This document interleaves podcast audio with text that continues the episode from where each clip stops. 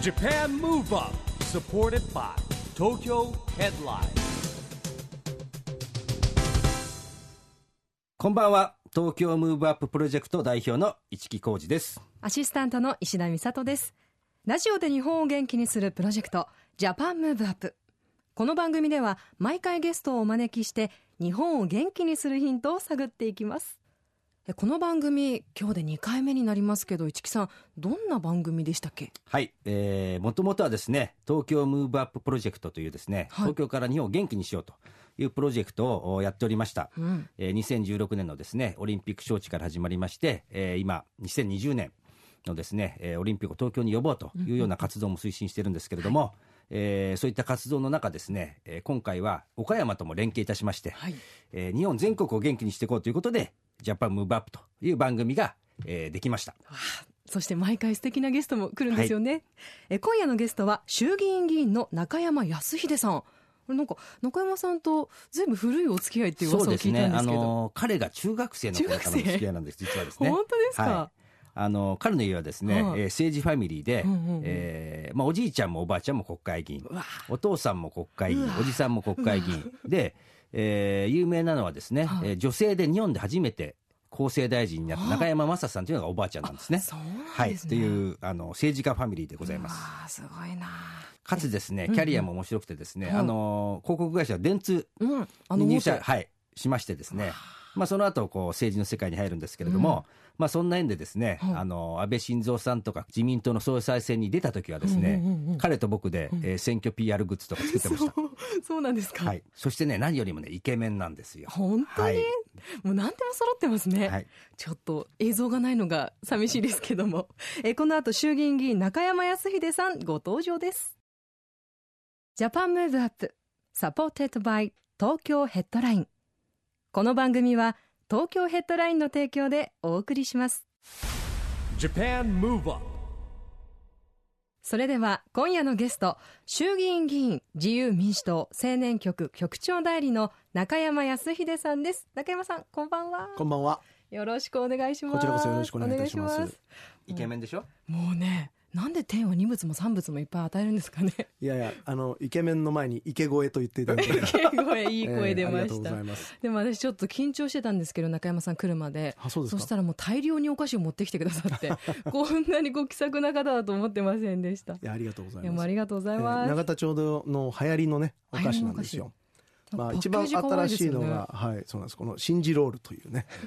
えー小泉シンジロールみたいな。もう小泉さんがアニメーション化されているそうですパッ。ケージですけど可愛いですね、ありがとうございます、はい、召し上がってくださいあ。りがとうございます、えーそのですね、えー、シンジロールありますけど、青年局でね、はい今、あのーすごい活発に活動されてると思うんですけども、ええーいつもです新次郎さんとセットで、えはい。えー中山さんも動かれてますけど、ええどんな活動をされてるんですか、今？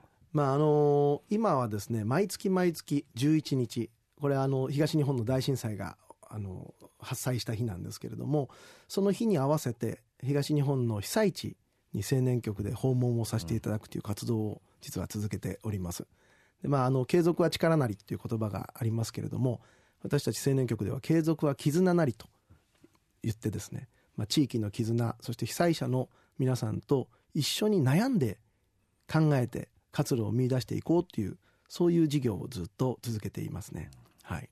この青年局っていうのは、あのー何歳、年齢ありますよね、なんかね、ええ資格っていうのは。はい。あの青年局というのは自民党所属の衆参の両院議員で45歳以下、そして、えー当選回数は3期までの方が所属できると。まあしかし青年局の OB の人たちを今現在は青年局の顧問という形でお迎え入れをさせていただいていると。そういう組織です。だからこれからのね、日本を支えるこう若い政治家の集まりですよね。そう思われますか？はい。はい、そう思っていただけてるんだったらありがたいなと思います。うんうんうん先ほど小泉さんのお名前も出ましたけど、ええ普段どういう方なんですか？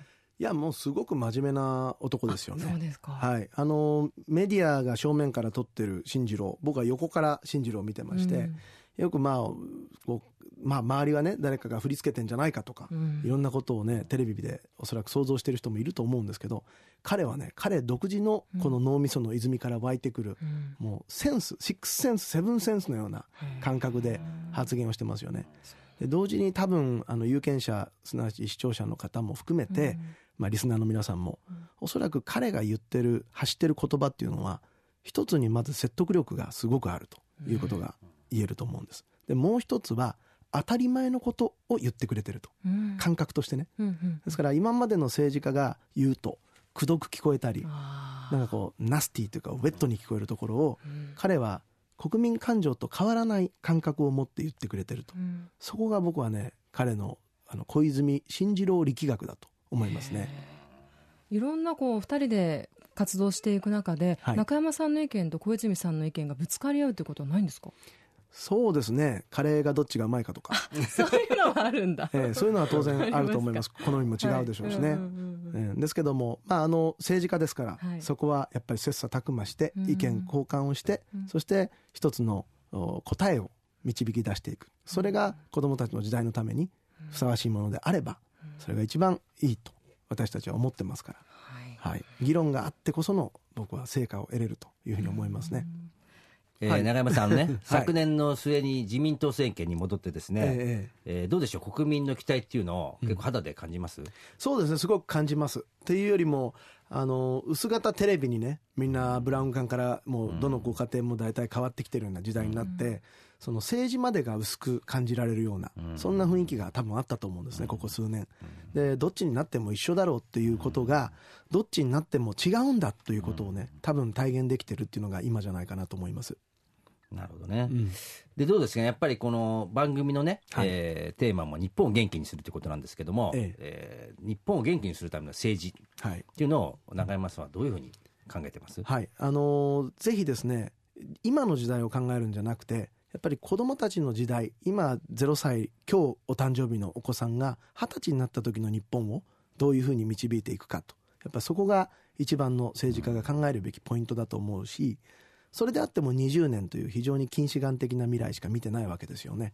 だ本当の着地点というのは50年後、まあ、100年後となっていくわけですけれどもやっぱりあの鳥の目も必要だし、えー虫の目も必要だしやっぱり両方のやっぱ長期ビジョンをできるだけ長期中期短期と分けて考えていけるそういう政治っていうのがやっぱり必要なんじゃないかなと、今の時代だけ考えるとどうしてもねやっぱりうん今の損得で利害でどうしても調整をしてしまいかねないと思いますからその失敗はですね過去の歴史の失敗の繰り返しになるだろうと思いますね。まああの永山さん、浪人時代も含めてね、はいあの何回か僕も一緒に安倍さんと打ち合わせなんかにええ行きましたけど、はいどうですかね、この安倍政権、アベノミクス、そうですね。あの、安倍さんは多分日本で一番失敗した男だと僕は思うんですよ。で、アメリカにはね、シリコンバレーで昨年の10月頃に世界失敗会議っていうのをやってるんです。えこれ何かと言いますとね、シリコンバレーの IT に投資する投資家っていうのは、成功した人には投資しない。失敗した人だけに実は投資家はチャンスを見出して投資をして育てるんですね。すなわち成功体験者っていうのは成功しか知らないから失敗のリスクが失敗を経験した人よりも高くなると。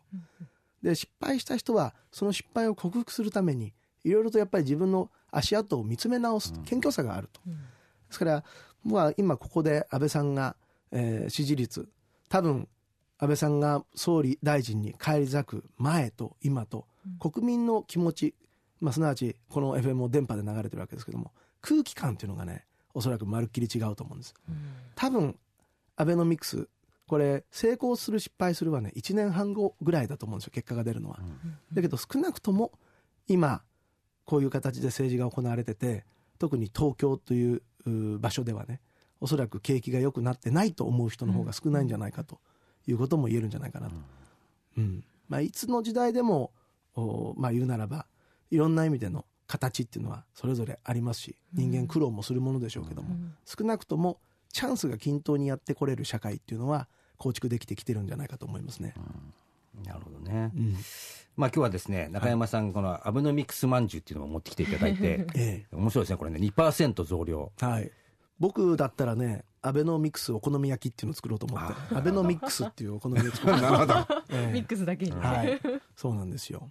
じゃあ、美里さんから中山さんに何か聞きたいことあります、ああります、はい。あの中山さん以前は電通に勤めてらっしゃったじゃないですか、ええはいってことは、転職も経験されてるし、うん。まあ、新しい政策に取り組むってことも日夜されてるかと思うんですけど、はい。今あの聞いてくださってるリスナーももう4月なのでええ。新しく学校が始まるとか、がまあ、会社が始まるとかええ。部署が移動して新しいことにチャレンジする方ってすごく多い時期だと思うんです。はい。なので中山さんがうん。いつもこう新しいことを始めるときに心がけてること？はい。何かあれば教えてください。いやー難しい質問ですよね、うん。あのー新しいことを始める時っていうのはやっぱり勇気がいるんだということも一つ言えると思うんですね、はい。だけどあの若者にとっての勇気っていうのは、はい。時に危険を意味するんだろうなって僕は思うんです。ですからあのかえって勇気が必要なのは、まあ、お年寄りっていうかうん。ご高齢の先輩の世代の人たちが実は勇気がいっててうん。で落ち着きがいる必要な世代っていうのは逆に我々、うん。もしくは今あのご指摘の大学卒業したようはなフレッシュマンの皆さんうん。が必要なんじゃないかと思うんです。あ若い人っていうのはやっぱり時に無謀にもなりかねないしそれがやがて10年20年経ってきてうん。社会人でまあまあ俗に中年といわゆる一木中山世代になってくるとね、えおそらくその意味がもっと深く分かってこれるんじゃないかなと。ですから若い時には失敗したらうん。一言こう言えばいい。若気の至りですいませんと。それで許してもらえる反面やっぱりそういう言葉で済まされない状況を作り出さないための慎重さっていうのがかえっているんじゃないかなって思いますよね。うんなんか周りでも挑戦することにためらってしまうええ。若い世代って多いなっていうのを感じてたんですけど、はい。その無謀なチャレンジじゃないっていうところがうん。少しこうキーワードになってくるわけですね。そうですね。やっぱりあの望みは高い方がいいと思うんです、で英雄は常に若者から生まれるって僕は思ってますので、やっぱり志は高い方が絶対いいと、だけどやっぱり考えと行動っていうのが、はい。その一つになるためにおそらくほとんどの自分も含めて過去の経験から理想は高いけどそれに伴う行動が ついてきてない人の方が多分ほとんどなんだと思うんですね。そはい。それを詰めていく作業っていうのは、うん。やっぱりその挑戦という言葉だけでははい。おそらく片付けられないんじゃないかなと。ですからあの挑戦もやっぱり1回の挑戦だけで成功する人もいればですね、で何回も挑戦しないと成功しない人もいるけど、うん。全てに共通してるのは僕はね実はこの今回去年の選挙が僕7回目だったんですよあ人生。そうなんですね。うん、で42歳で7回選挙戦ってるのは多分僕一人なんですよ。日本全国で,、でその経験からいくと何がいるかと、はいあのやっぱりね必要なのは運です、そうですか。はい、で運を鍛える方法っていうのを見出しまして、鍛えられるんですか、運っええて。はい。鍛えれます、はい。これはね僕は私は運がいいとえーそう思い込むこと。で自分で言っていくこと、それがね実際運を呼ぶんだと思うんです、例えば美里さんが、はい。い、や私彼氏に振られちゃってうん。お財布も落としちゃって 酔っ払ってて隣のおっさんに抱きつかれた 最悪や。とねえ。私は運が悪いのよって言ってる人に、はいはい。多分お友達は寄ってこないであすよね。そうですね、ええ魅力は感じないんですよね。そうですよ。私こんなエリートのサラリーマンのボーイフレンド見つけて もうフェラーリ乗って隣初めて乗っちゃってピュンみたいな、あなんて彼女運がいいねんと。しかも今日ねなんか1万円拾っちゃったみたいな。そうですね、うん。ちょっと話してみたいと思いますもそうんですね。そうです。そうすると美里さんがもっとねさらに魅力が増すというか。いやそうするとリクルーティングする企業側も人事も、はい。あ彼女目が輝いてると、うん素晴らしいと、そうなんです、ね。笑顔だけじゃないとかね思思ってくださると思うんですよ。あじゃあもう新しくスタートするときには、うん。自分自身に自信が持てるように自分は運がいいって思そうところで始めていくと。はい、勉強になりました、ええそこがまず一歩目だと思いますね。まあこれでねまた日本がより元気になりますね。そうですね、はいそうです、はい最後にこの番組は岡山でも放送されてるんですけど、はいええ。中山さん岡山はどんなイメージ持たれてますか？やっぱ桃太郎ですよね。あそうですようね、ん、まああの岡山と僕は中山みたいな 大人が違うだけみたいな。大人が違うという。面白いですね。いやもう。どうでしょう？もう金魚鉢の向こうで、ええあの頭ささ、抱えてますよプロデューサーが。大人が違う、はいはい。今夜のゲストは衆議院議員自由民主党青年局局長代理の中山康秀さんでした。どうもありがとうございました。ありがとうございました。ありがとうございました。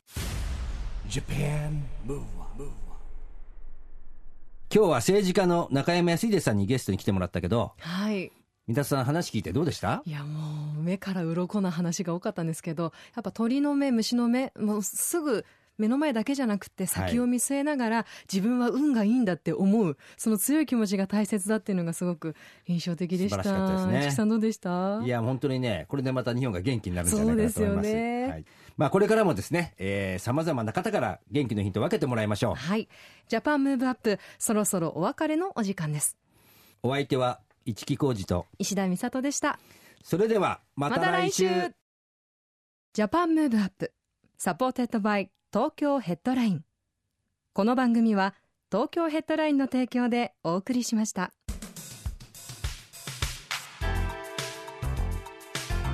Japan Move Up